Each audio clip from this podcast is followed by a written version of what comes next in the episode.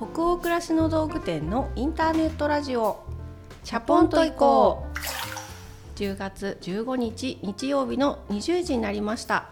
こんばんは。北欧暮らしの道具店店長の佐藤とスタッフの吉部こと青木がお送りします。インターネットラジオチャポンと行こうでは明日から平日が始まるなという気分を皆さんからのお便りをもとに一緒にお風呂に使っているようなトークを繰り広げながらチャポンと緩めるラジオ番組です各週日曜日に配信をしています。秋になりましたねだいぶ。やっと。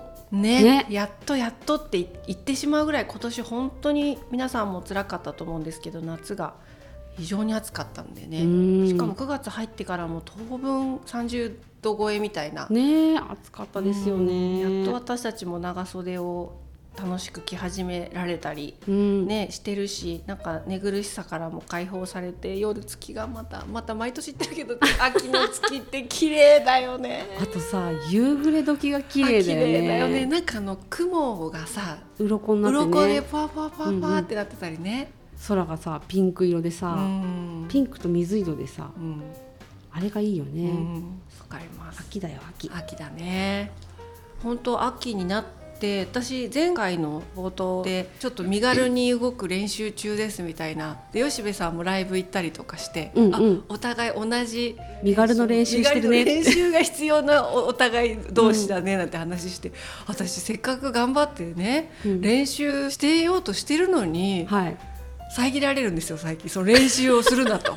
もうかわいそうな話していいですか？この間そうこの間言ってましたよ よししてあねげてもうこのかわいそうな話そうこの間の冒頭で行ってみたい長野に。行ってみたいあの霧ヶ峰の丘の上に行きたい。で家族にも相談もせずにはい。日程決めて、お母さんと一緒に行きますって 宣言した、あの旅行がなんと行けなかったんですよね。そうなんですなんよか店長が行くっていう日に、はい。あ今頃行ってんだろうなって思いながら夕方近くにスーパーに行ったら レジに店長いてあれ？と思って東京にいると思って。霧ヶ峰にいるはずの店長。東京にいる。えなんで？と思って。ちょっと半笑いで。えなんで？なんで？みたいなこと言ったら。半笑いしてる場合じゃなかったっていうね。すごいかわいそう。もうとかで息子くんが熱出しちゃってみそうななんですよ。今ね流行ってるじゃないですか、うん。インフルエンザとか。風邪がね。そうそうなんか前日の晩から発熱しまして、息子が。もう。絶対これいけないじゃんって思って。本当に丁重にご連絡してキャンセルをねさせていただいたんですけど、本当に泊まってみたかったペンションだったんだ、うん。うん。それは行けなかった日はどうやって気持ちを落ち着かせたんですか？いやーだから何にも予定ないんですよ。ピラティスも入れてなかったしとか、うん何にも空っぽの予定になっちゃって、だから結構ダラダラしてお掃除したりで多分夕方吉部さんにばったり会った時はなんかじゃあ美味しいもんでも作るかみたいな感じでスーパーにちょっと気持ちを持ち上げていったところを目撃されて、まさかその中でもね吉部に会うとはね。私も結構珍しいですよそうねそんなしょっちゅう会わないもんね、でも吉部が本当に私かどうかっていうことを疑わしく思っているのかあまりにかわいそうで吉部の方が動揺しているのかそうなのいけなかったのって私が吉部に詰め寄ろうとすれば詰め寄ろうとするほど吉部がスーパーの端っこで後ずさりしていくんでそれがなんか私ちょっと忘れられないんですこんな親しい仲なのに後ずさるのっていう。確かに私も覚えてる。なんかすごいなんだろうこのあれこの人なんか 旅行行けなかったって言うけどすごい元気だなって 思ってすごい気がこう上がってたんですかね。行けなかったのよ。やったね吉部で吉部に会えたからその悔しさをちょっとこうシェアしようと思ってね。そうそしたら 吉部が12本後ろに下がるんだ。どうしどうしどうしあったね。はいありました。私あの時縁起のいい色の服着てたでしょ？はいピンク。あの全身あの ピンクだったんで。それも最後にね吉部が「今日私ちょっとほら見て小豚色」って言ってらっしゃいましたけど私はその前にもう23 歩後ずさされたことの方が印象にごめん残っちゃって。ごめんねピンクの服のことあんまりいや生まれて初めて全身ピンクっていう林家ペーパー夫妻もびっくりな洋服で出かけてたんで。そうですよね。いやいいですわ。はい、ちょっとそんな最近ですけれども、はい。はい、じゃあ今日もえっ、と2通ほどお便りを読むところから始めましょうかね。宮城県にお住まいのラジオネームかいわれ大根さんからのお便りです。店長さん吉部さんこんばんは。いつも楽しく聞いていますチャポイコの好きなところの一つはチャポラーさんのラジオネームが可愛いところです。ほっこりするラジオネームに癒されたりどうしてこのラジオネームにしたのかななんて想像しながら聞いています。もしお二人がチャポラーさんでお便りを投稿するとしたらどんなラジオネームにしたいですか？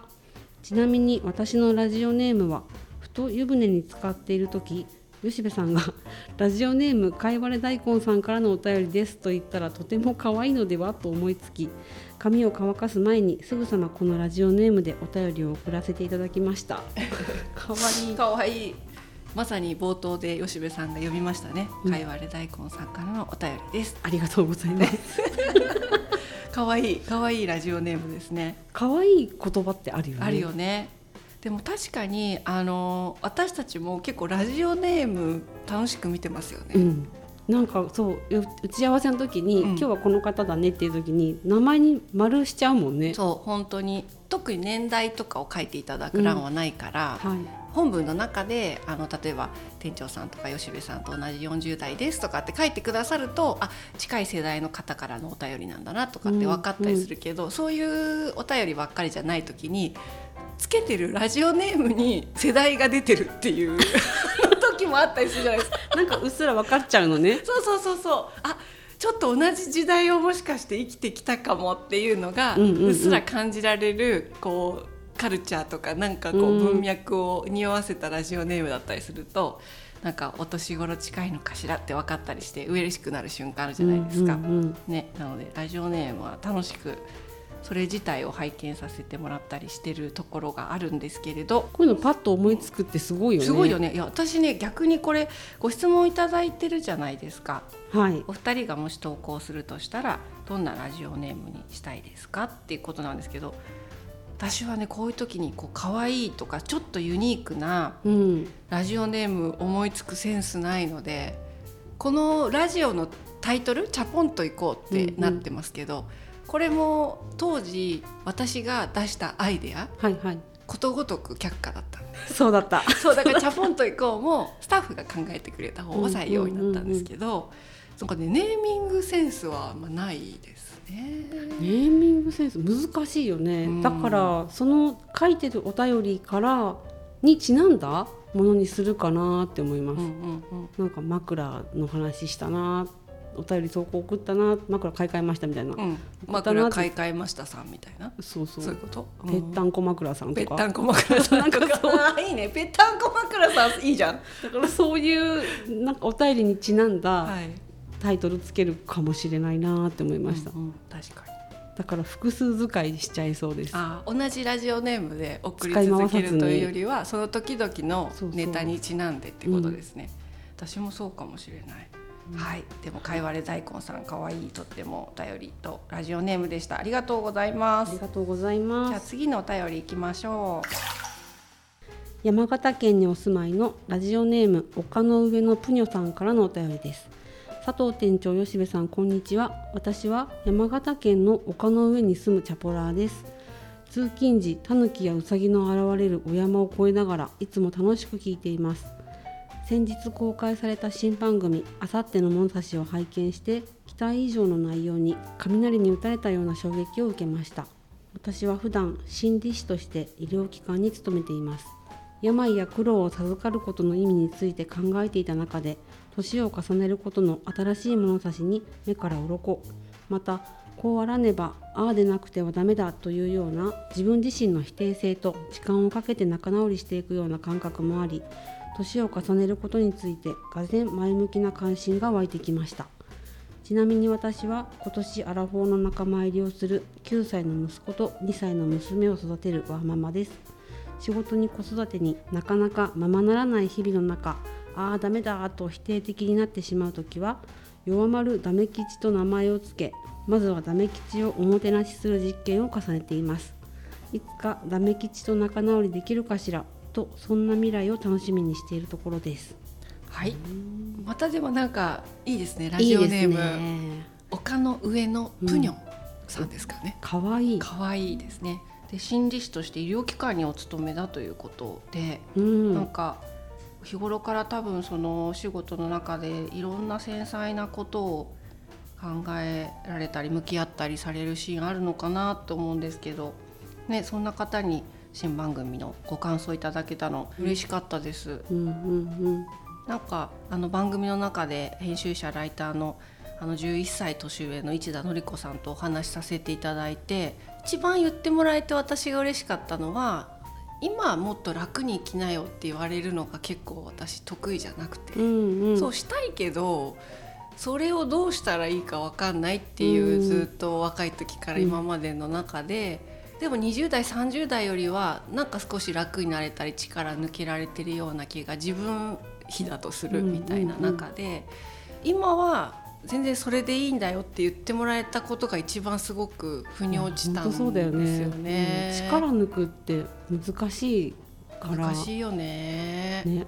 なんか私はそういう力が抜けてる人に見えるみたいなんですけどあの自分的には割といろんなシーンでガチガチではあるので、うん本当そうよね。本当そうね。のガチガチの末に何年か経ったらちょっとほぐれてる部分もあるし、うん。大丈夫になってる部分もあるけどなんか新たな課題も見えてきたりこうスイッチしたりうん。しながら、なんとなく良くなっていくといいなっていう希望みたいなものをちょっともらえたかなと思っていて、うん。それが皆さんからいただいたお便り見ると、割と皆さんそういう受け取り方をね、受け取り方もされてたのでうんなんか仲間が増えたななんか心の中で握手みたいな気持ちになる本当にお便りとかがお店の方にもたくさん届いていたり私の方にもメッセージとか DM でたくさんいただいててなんか本当にあの今回結構やっぱりこの番組やるにあたって自分もなんかちょっと新しいチャレンジというか自分自身のネタすぎてというか、うんうん。私が今現在進行形でそこに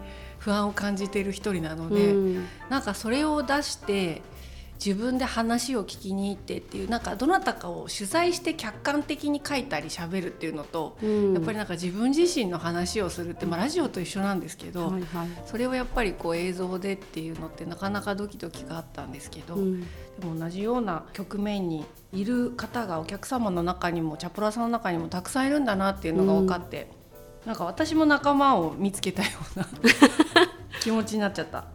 本当なのでプニョさんの心にも何か届くものがあったということですごく嬉しいですね。うん。励まされました、逆に。はい、ありがとうございありますがとうございます。では、えー、とその他にもたくさんのお便り本当にありがとうございました。お便りはすべてチャポイコスタッフ全員で楽しく拝見をさせていただいております。それでは本日のテーマとなるお便りに行きましょうラジオネーム花の種さんからのお便りです。店長さん吉部さんこんにちは。突然ですがお二人は話を聞いてほしいなと思うことはありますか？私は1歳と小学生の子供を育てている主婦です。日中は下の子と2人で過ごすことが多いため会話すること自体が少なく小学生の子供が帰ってくると聞き役に回ることが多いので自分の話を聞いてもらうことってあんまりないかもと先日ふと思いました。仕事から帰ってきた夫との会話や実家の母との LINE のやり取りなどで話ができると溜まっていたものがスーッと溶けるように心が軽くなります。お二人は誰かに聞いてほしいなと思う時どのように解消されていますか？はい花の種さんありがとうございます。ちょうど絶賛幼いねお子さんの子育てをされてるということなので本当そうですよね。何かをメッセージを聞いたり受け取ったりするうん。ことに本当に一番注力している時期ですもんね。ね。うん、本当子供がちっちゃい時のこと確かに思い出しました、うん。妊娠後期ぐらいからうん。出産してうん。1歳半ぐらいまで夫婦で子供の様子を見ていたので、うん。その時って本当に大人と会話する機会がなくて、うん。ご近所さんと本当挨拶程度にするくらいで、うん確かに。で子供に合わせて過ごしてるとあの難語？うん「あ」とか「う」とか「にゃんにゃん」とかそういう言葉しか自分からも出てこなくなっちゃって、うわこれはすごいことになってるぞって思ったのが今蘇ってきました。うんうんうんうん本当に私もだからい産育休取ってる間とか喋ってたんだろうかって夫以外の人と。ね、うん。そうなのよ、うん、で今みたいにズームとかもないじゃない？そのオンラインでちょっと喋るとかも。なかっただですからね。本当に会社に遊びに行かないと会社の人とも喋れなかったしうんうんってなった時に結構ねずっと家の中にいて幼い子がいろいろ言葉じゃない泣き叫び声とかでうん。訴えてくる、うんうん。それはおしめなのか体調が悪いのか鼻がズコズコ言ってるから鼻吸い取ってやんなきゃいけないのか,、だから本当ひたすら耳を傾ける作業だったよね。そうひたすら観察して対応するみたいな感じの日常だったからなんかあのそれこそ今ここに同席してるけどディレクター？がね、岡本さんがあの担当した記事で子育ての記事あったじゃないですか。育ち合うためにっていう記事があってはい。その記事もすごくあの読者の方からたくさんねご感想いただけて私たちも嬉しかったんですけれど私も個人的にその記事の中で印象に残ったのが、子供を尊重してあげないとってすごい思うじゃないですか。子供の声を聞いてあげないととか、うん。子供を尊重してあげないとってうんうん私もすごい思ってたなと思って。でもなんかそのお母さんもお父さんも人間なんでうんうん。尊重一方的にする必要があるかっていうことをなんか語ってくれてるシーンがあって、はいはいはい。なんでお互いだよねっていう。う、んうん。お互いをなんかそんなこと言ってくれてたよね。まさに。だから一方的にこう献身的にであらないととか、うん。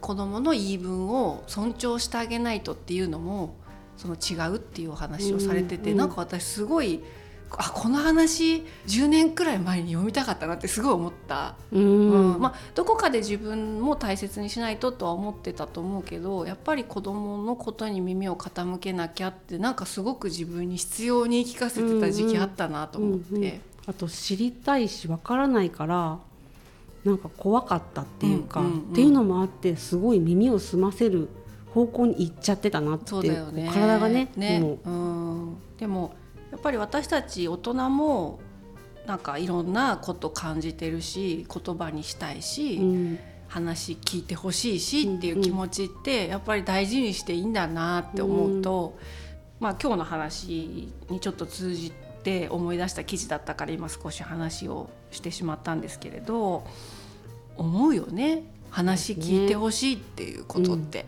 思うね、うん。でもなんかさ話聞いてほしいっていう気持ちが湧き上がる時って何を話したいのかって実は具体的じゃないことが多くってうんうん。喋、れて今日嬉しかったなとか、うんうんうん。そういうので私喋りたかったんだ誰かとって気づくっていうか、ね。うん。ああ誰かに喋りたい聞いてほしいとかっていう発信っていうよりは後からちょっと癒されてうん。自分の気持ちになんかこう気づくっていう順番が多い気がしてて。うんうんうんうん。本当そうだね。なんかまさに吉部が言うように本当に聞いてほしい話が自分でもなんだかわかんないんだけど、うん。話聞いてほしいみたいなうんモードの時があって、そういう時ってやっぱりなんか真のところには硬くなってる感情とか、うん。何か誰かに対してちょっとしたこう不信感を持っちゃってたりとか、うん。ちょっとこうドロッとした気持ちがあったりするタイミングなんだけど、そこそのものの話をするかどうかって結構人それぞれかなと思ってて、私もなんかそこの話ってあんまり夫とかにもしないんですよね。うん。別に自分で持ってるっていう感覚もないんですけど、うん。でもなんかそこがもっともっと黒くて硬いものにならないようになんか周りの筋肉ほぐしとくみたいなところが雑談だったりたわいもないなんかちょっとした人との会話だったうりん。していてそれが自分にとってはなんか話を聞いてほしいっていう時にしてる行為になるのかなって思ったんですよね。うんうん。私もなんか普段結構やっぱり子供がしゃべるんですよ。学校のこととか、食事中とか夕飯で家族でまあ食卓囲んでるシーンとかうで、ん今日まあこっちから聞くことも結構多いしね、うん今日なんか面白いことあったみたいなことだったりとか、ね。そうそうそう。ね面白いじゃないですか中学生ぐらいになってくるともう喋りが。面白い。一番息子が面白い話をするんで。なん。かね話の展開とかもすごいそう楽しくて。楽しいよね。それでそれでみたいなの。すごい。ノンフィクションが面白いじゃないですか。うんうん。結構息子が話すことをやっぱりいくつになっても親の方の私たちが聞くって言っていいなんかリアクションを返そうと努めるみたいな時間がいまだに長いんだけど、私もどうしてもなんか今日は喋りたいっていう日たまにあるんですよ。うんうんうんとやっぱねうちの夫がもうこれ結構特技になってきてるんですけど 一斉に喋っちゃうんですね。私も息子も、うんうん。お互い待てずに、はいはいはい。私は私でこう会社であったこととかを喋りたいっていう日がうんうんたまにどうしてもあったりすると、左の耳の夫に 本当に同時に喋るんだねそうですよで息子は息子で学校であったことをお父さんに話すんですよ。うんうん夫両方の話聞く聞いて両方にリアクションするんですすよ。ごいすごい すごいんですよ。こう一斉にわーって喋るっていうよりはなんかポツポツっと喋ってるのが二人がそこにいるってことですよね、そうそうなんきっとね。ですよ。でなんかちょっと待ってじゃあこうねああねとかっていうわけじゃなく同時にのびのび喋らせて、うん、同時にリアクションと言語を返すっていう あれあれすごいなと思って私には絶対できない。すごいね。うんちょっと待ってって言っちゃう？自分だったら片方の人に、でも待たせず今喋りたいんだろうなもう止められないんだろうなこの人たちっていう 状況を一人でキャッチしてボールを返すっていうすごい巧みが生まれており。めちゃくちゃ徳を積んでるね。はい、なのでそういうシーンは、まあ、しょっちゅうあるわけじゃないんだけど、あの結構私はやっぱりそういうのって会社とかではできないじゃない、うん。なんか自分が喋りたいペースでうん。喋りたい時に喋らせてみたいなのって、うんうん。やっぱりね空気を読むからしないのではい。家のみそういうシーンがたまにあります。よかった。いやでも安心するよね。なんか店長にもそういうシーンがあるんだね。あるあるめっちゃあるよ。そう逆の日もあるしねやっぱりね、うんうんうん夫の方があ今日なんかすごい饒舌っていう日たまにあるんですよ。なんかアウトプットしたい日があるんだね。そうそうそういう時は今日はなんかすごいそんなにこう口数がね多いっていうタイプの,、あの人ではないかもしれないんですけど、うんそんな人がやっぱり喋る時は聞こうと思いますよね逆の立場になった日は。うん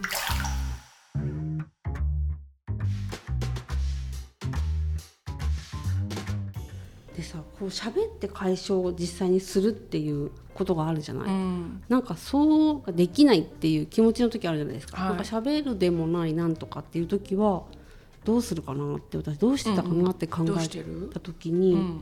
何かしらの心に留ま目に留まった？動画見たりとか映像見たりとか。でするとなんか今自分が思ってることとうっすら重なる部分も見えてくるなって思うと、なんかそれでスッってこう心がなったりして、っうんうん。ていう儀式もあるなって思いあました。ー本当そうだうんね。実際に誰かと喋るんではなく疑似的な感じのおしゃべりっていうのを自分の中でうん、繰り広げるみたいなことかな。ですね割とそれが多いかもしれない。うんまあ、だから一人の時間を欲するとか、うんそういう時間空間で癒されるみたいなことがあるのってそういうことだったりするよね。そのさっき言った中心にあるモヤモヤとかなんかちょっと弱ってる気持ちとかを他の人とシェアする話すっていうことをあんまり私も吉部もしないタイプかもしれないんだけど、その周辺のこう気持ち感情をほぐすトークっていうのは多分すごくしてて家族とか友人とか会社の人と。でも中心のところは私もなんかやっぱ本を読むとか、うん。動画とか映画うん。とかを見るとかで代替していて、うんうん。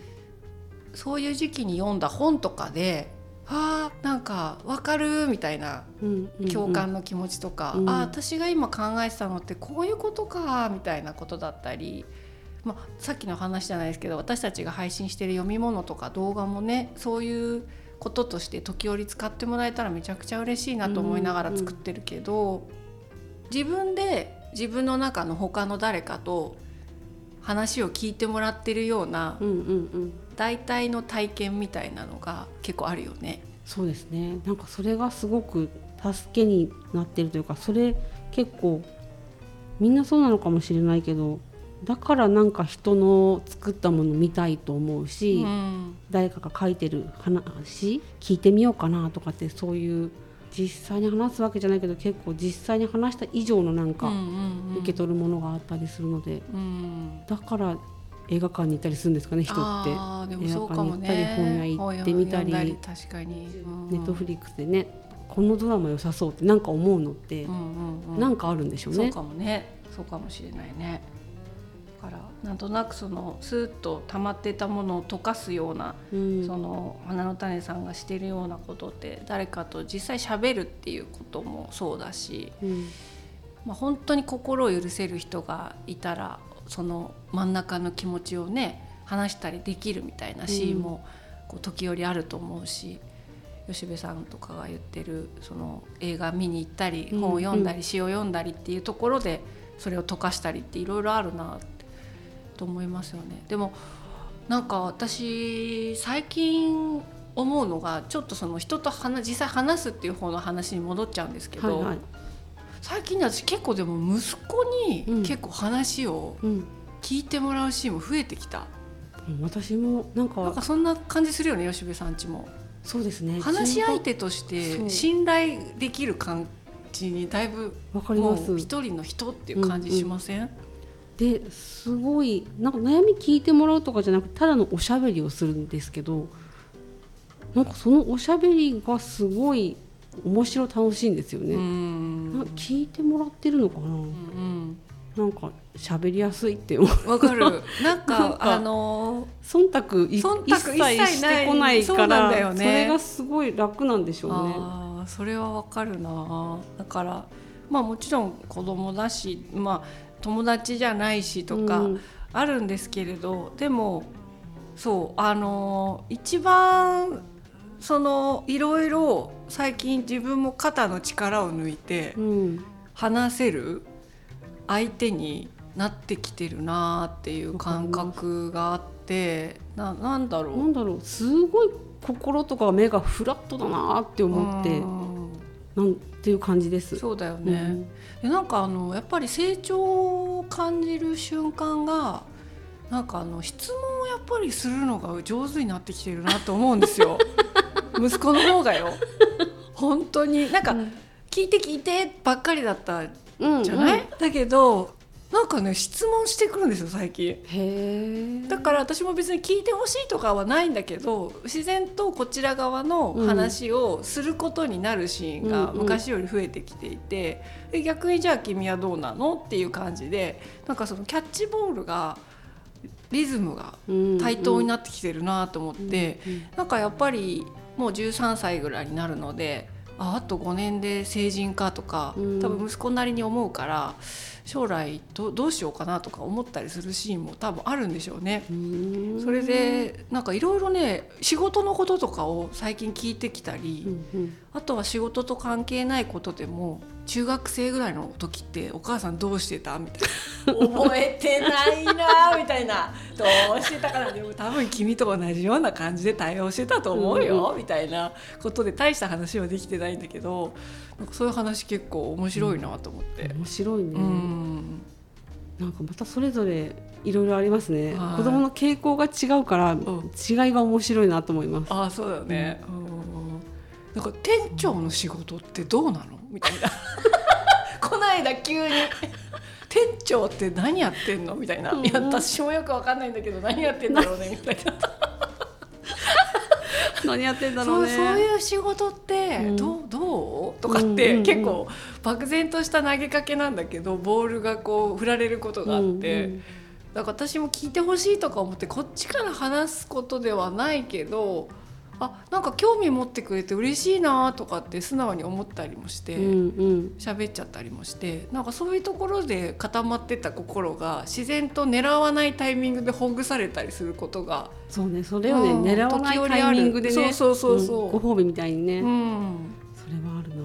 そうだから本当なんか何気ないところで狙わないタイミングで私たちも同じようにやっぱり話を戻すと誰かになんか今の自分の気持ち話聞いてほしいなってことってすっごくあるんですけどなんかふとしたタイミングで解消しているんじゃないかなって思いましたね。うんうん、皆さんどうしてるんだろう本当にね話を聞いてほしいなっていう時ってどんな風に対処してるんだろうっていうのは私たちも知りたいですね。本当ですうね。んはい、はいじゃあこんな感じかなと思います。